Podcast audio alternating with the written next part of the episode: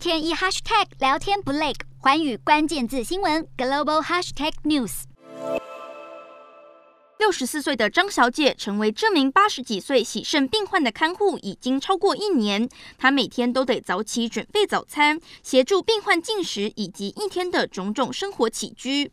她不但提供生活上的协助，也成了患者的知心好友。所以，即便工作辛苦，她也乐此不疲。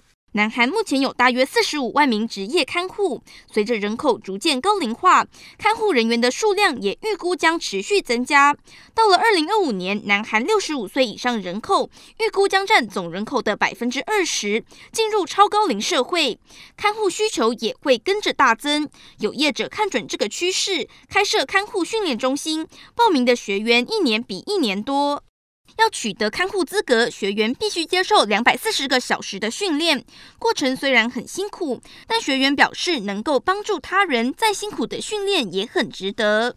看护工提供不可或缺的服务，但他们也需要完善的福利保障，让他们也能好好照顾自己。